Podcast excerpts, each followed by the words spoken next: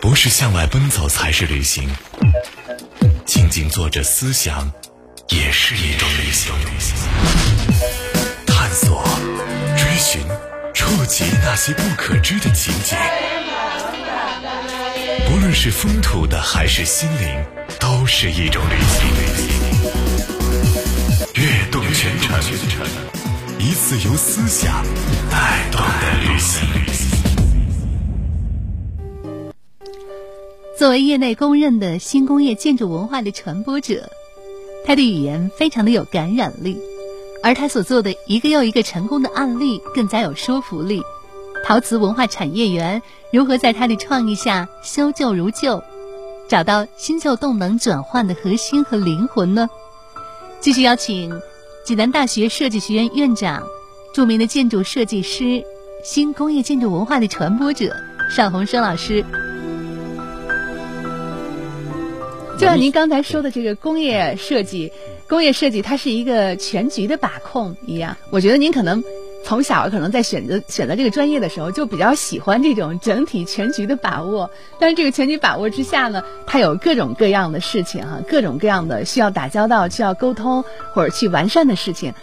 虽然我不了解这个工业建筑设计、工业设计，应该说是，但是我知道这下面肯定还有很多很多的工作要做，是不是？对呀，嗯。设我们这个济南大学设计学院成立的时间并不长，从去年十月二十八日正式成立。济南大学美术与设计学院历史比较悠久了，但是去年就是正式的分开，一个是美术学院，一个是设计学院。为什么分开呢？我们济南大学因为它是一个传统的工科大学，实力很强。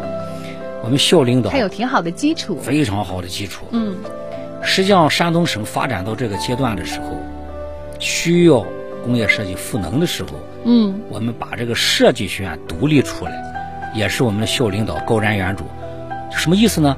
就我们设计学院不能是作为一个从属的一个学院了，而是作为一个独立的学院，做大做强，为山东省的制造业赋能的这种理念开始慢慢形成了。所以我们校领导就是坚决的把这个设计学院独立出来，然后作为海外高级人才把我从德国请来以后呢。再引进这个德国包豪斯的一些理念，然后呢，结合我们山东省的特色，因为山东省的制造业特色跟德国非常的相似，而且我们山东跟德国巴伐利亚州，就我在所所在的那个州，有常年大约快四十年的这个友好省州的这种关系了，所以它本身就有这样的非常好的一个交流的一个平台嗯。基础啊。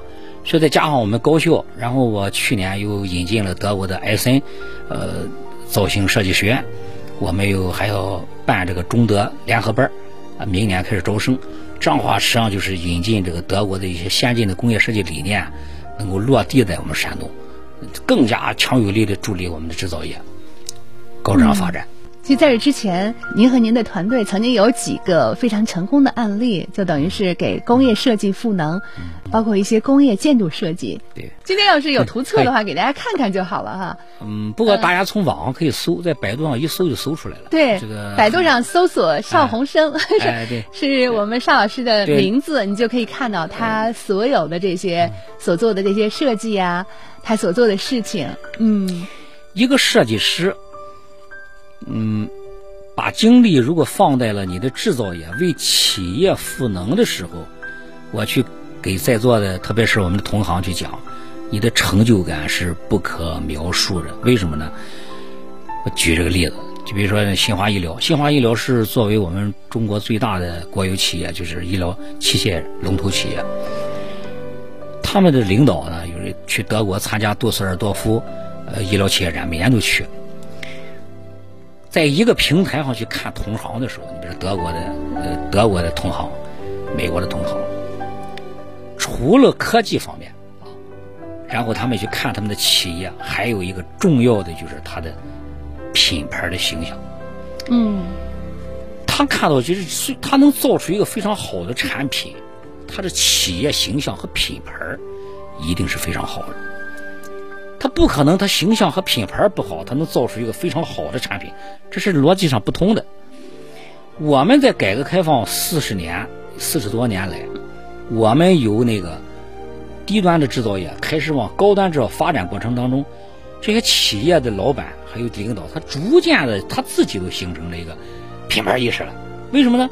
因为到企业来参观的人比较多，他的客户也经常到企业来参观，然后参我们叫工厂营销，他把企业变成了个营销平台以后，到他的过来一参观，哦，看他的企业非常漂亮，他的他的整个的工厂，哎呀，非常的美观啊，这就是这都是品牌形象，这就是什么？这是给人的第一印象。是吧？对。然后包括它里边的生产的环节的管理啊，整个看完了以后，它的订单的效率就特别高。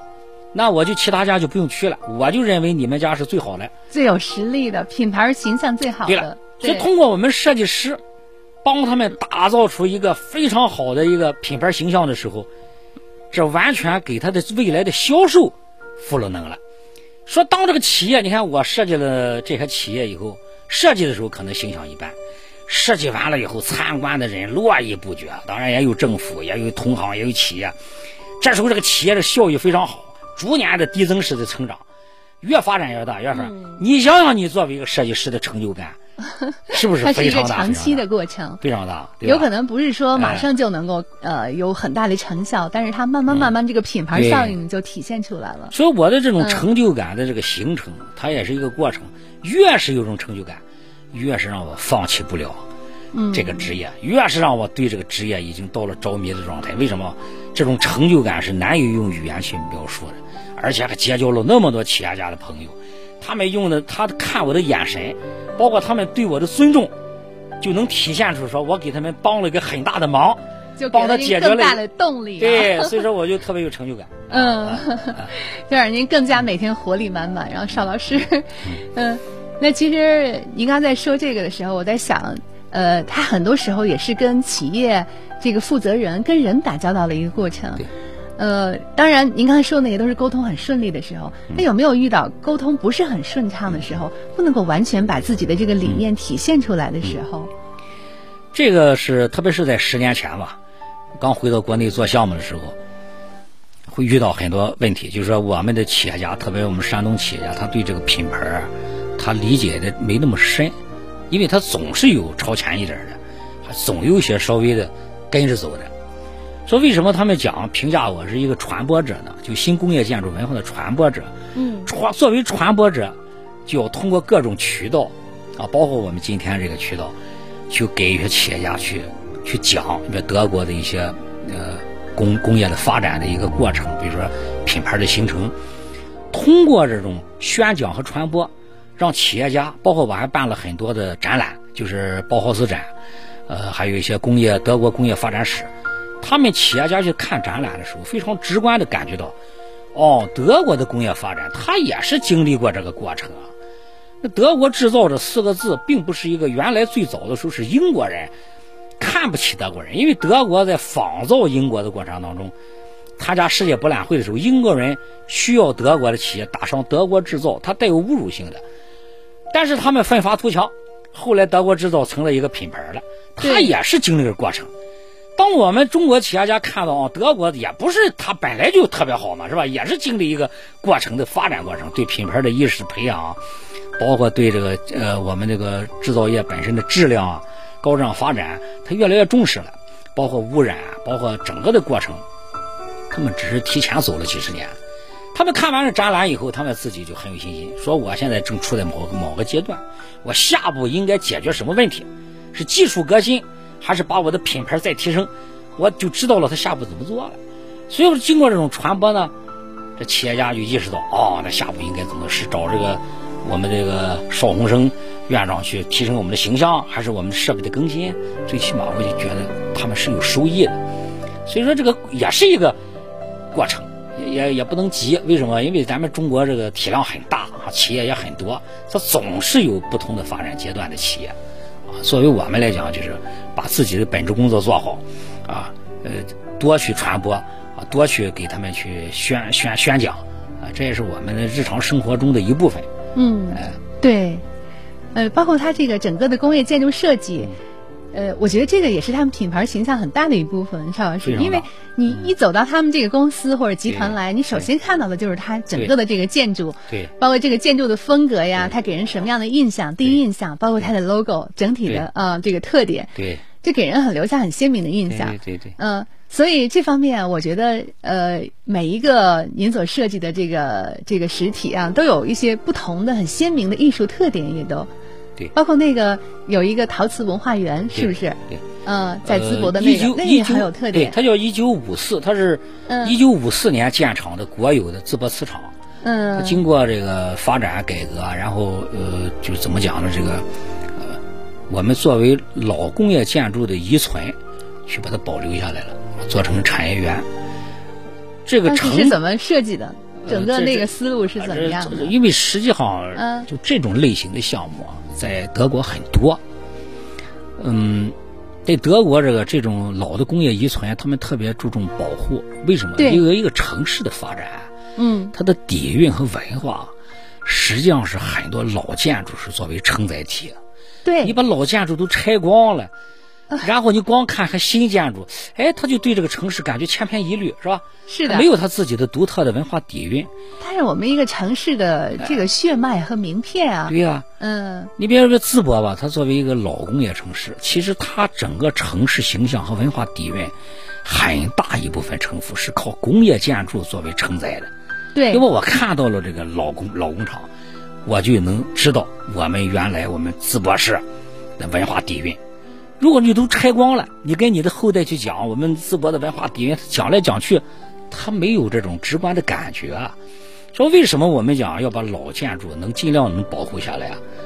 它是一个承载体，啊所以这很重要。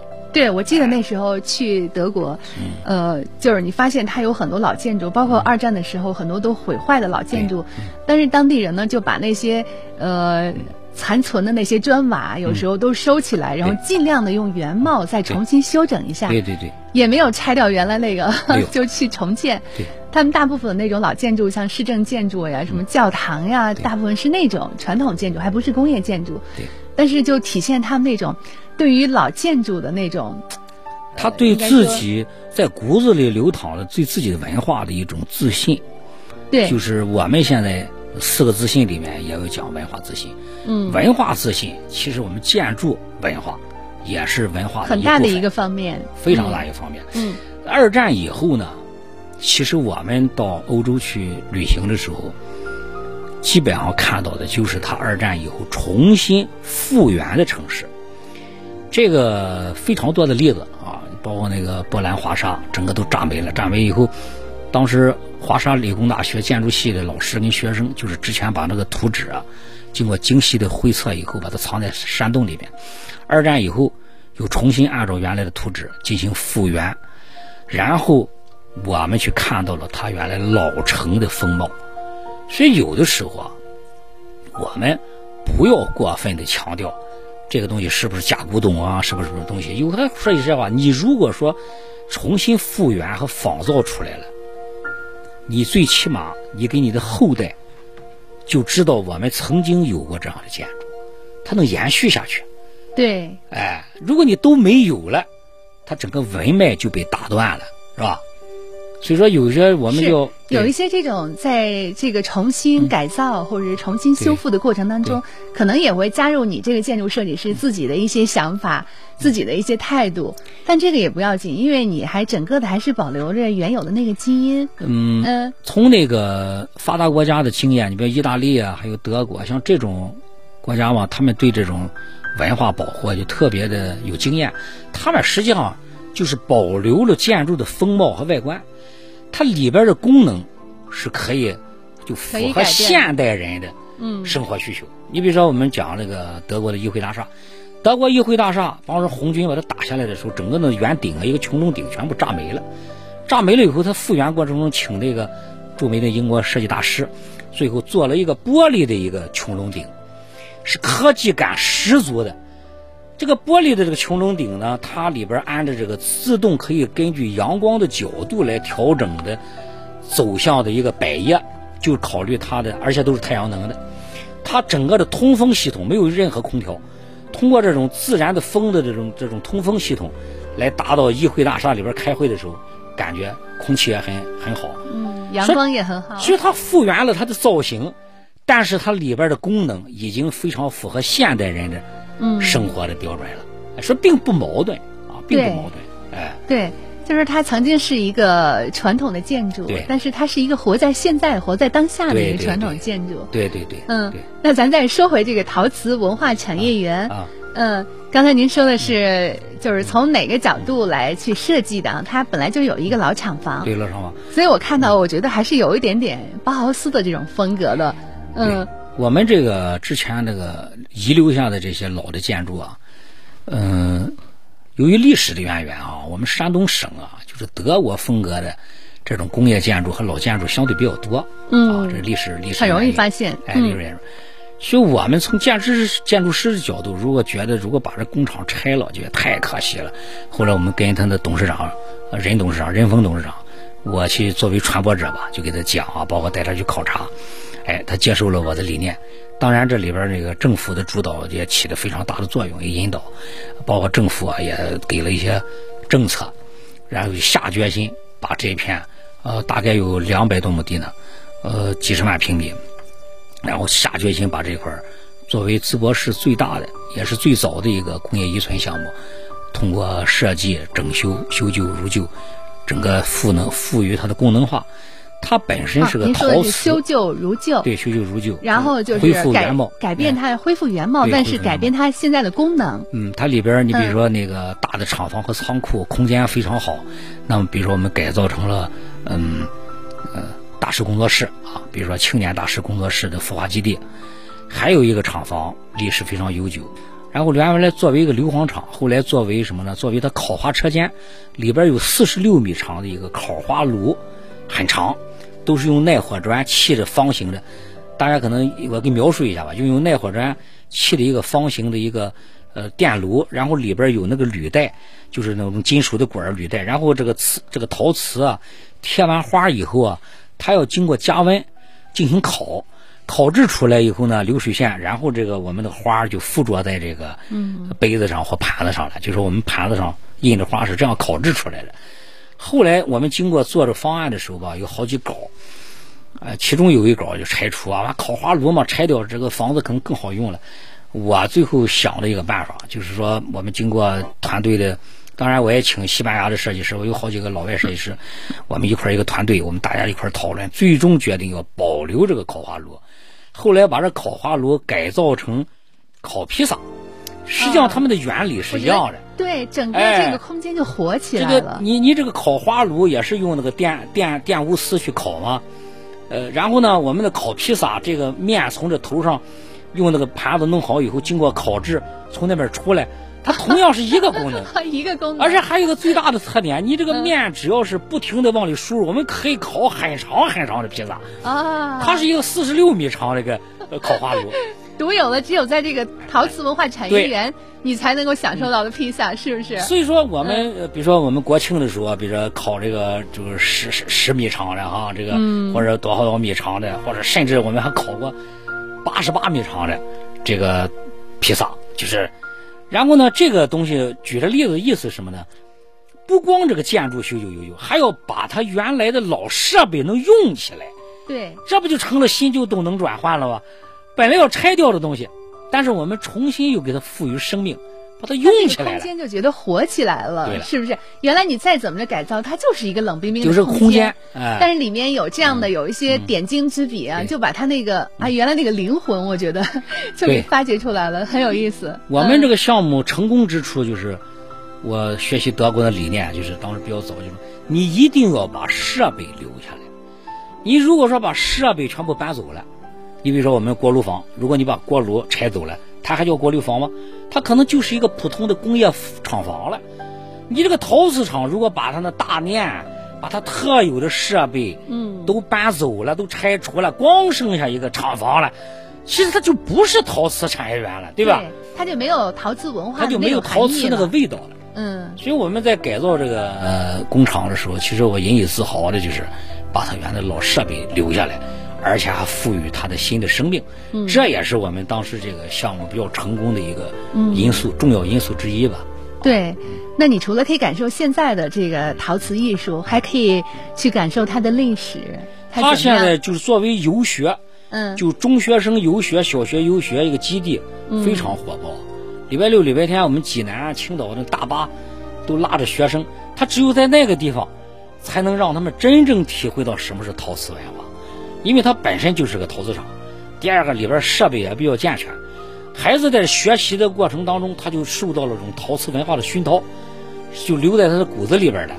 他这个环境的这种营造，设备的这种理解，包括他以前的老设备怎么现在更新成现代设备这个过程，他们都了解了。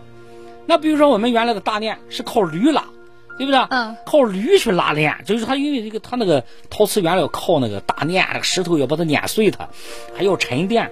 那现在可能变成现代化的了，对吧？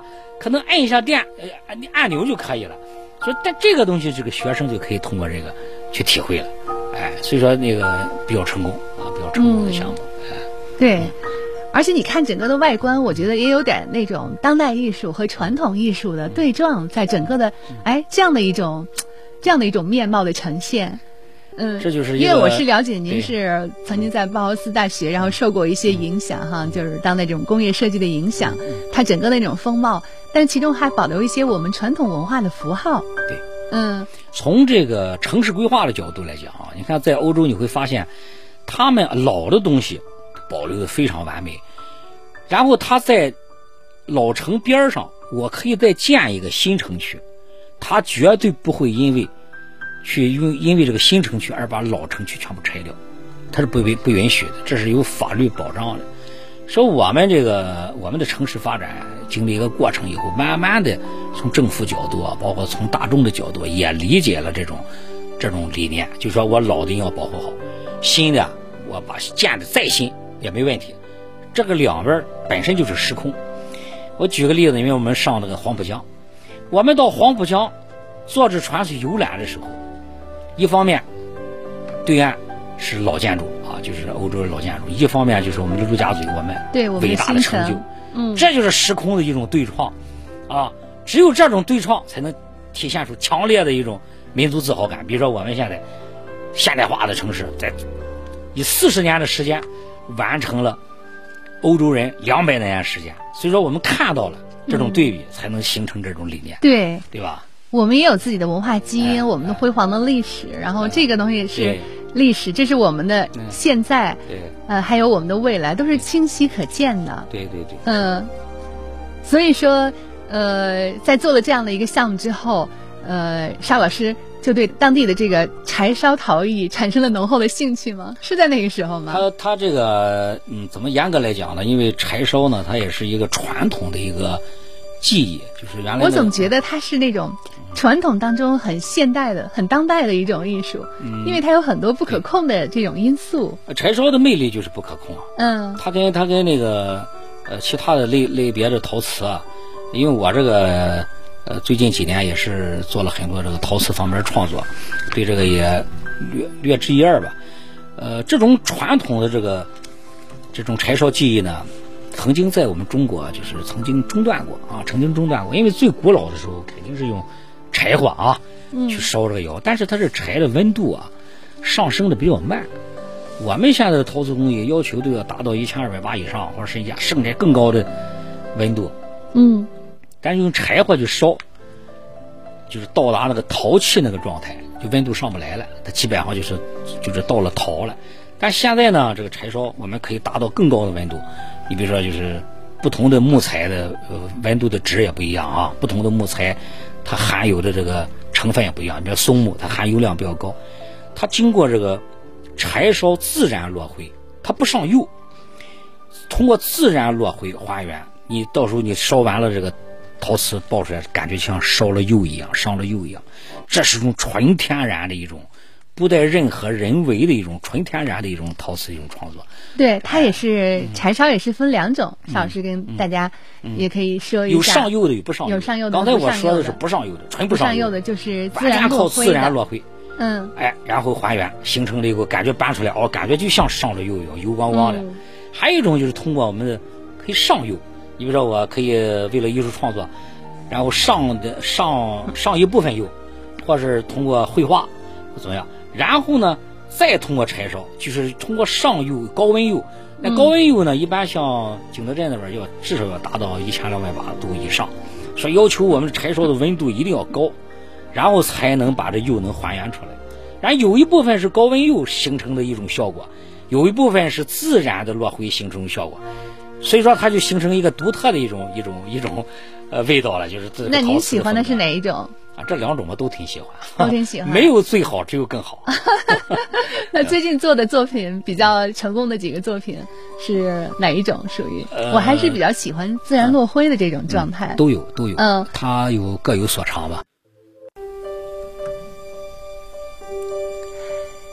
在学院当中倡导成立柴烧魔鬼训练营，给璀璨的传统文化和当代艺术之间加上连接的纽带。行走在世界的建筑之间，既有乡情相韵、有着悠久文化历史的美丽欧洲小镇，更有影响我们当今生活和未来的工业建筑和文化。今天的节目就是这样了。下周的同一时刻，我们继续邀请邵宏生老师做客我们的创意人物，谈谈他这个新工业建筑文化的传播者的理念，都体现在生活当中哪些方方面面。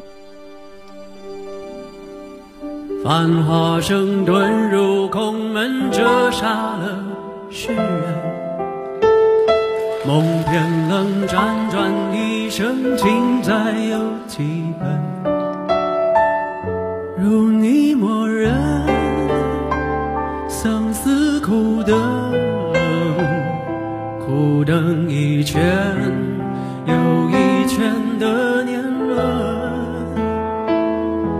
浮屠打断了几层，断了谁的魂？痛直奔一盏盏灯，倾塌的山门，容我再等，历史转身，等酒香醇，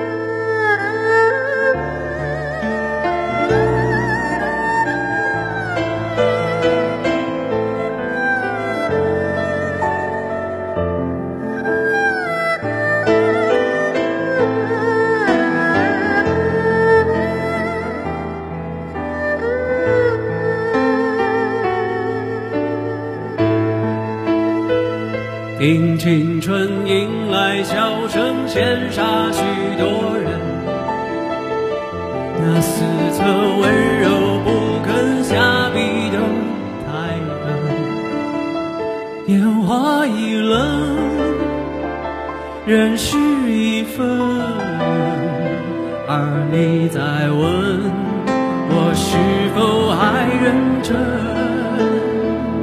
千年后，泪湿情深，还有谁在等？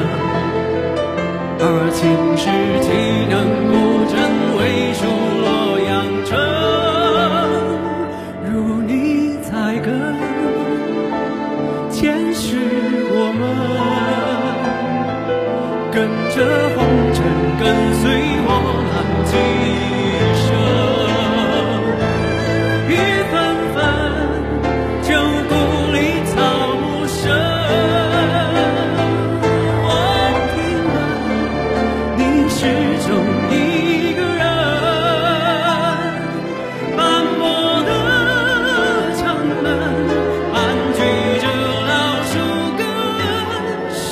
山上回荡的。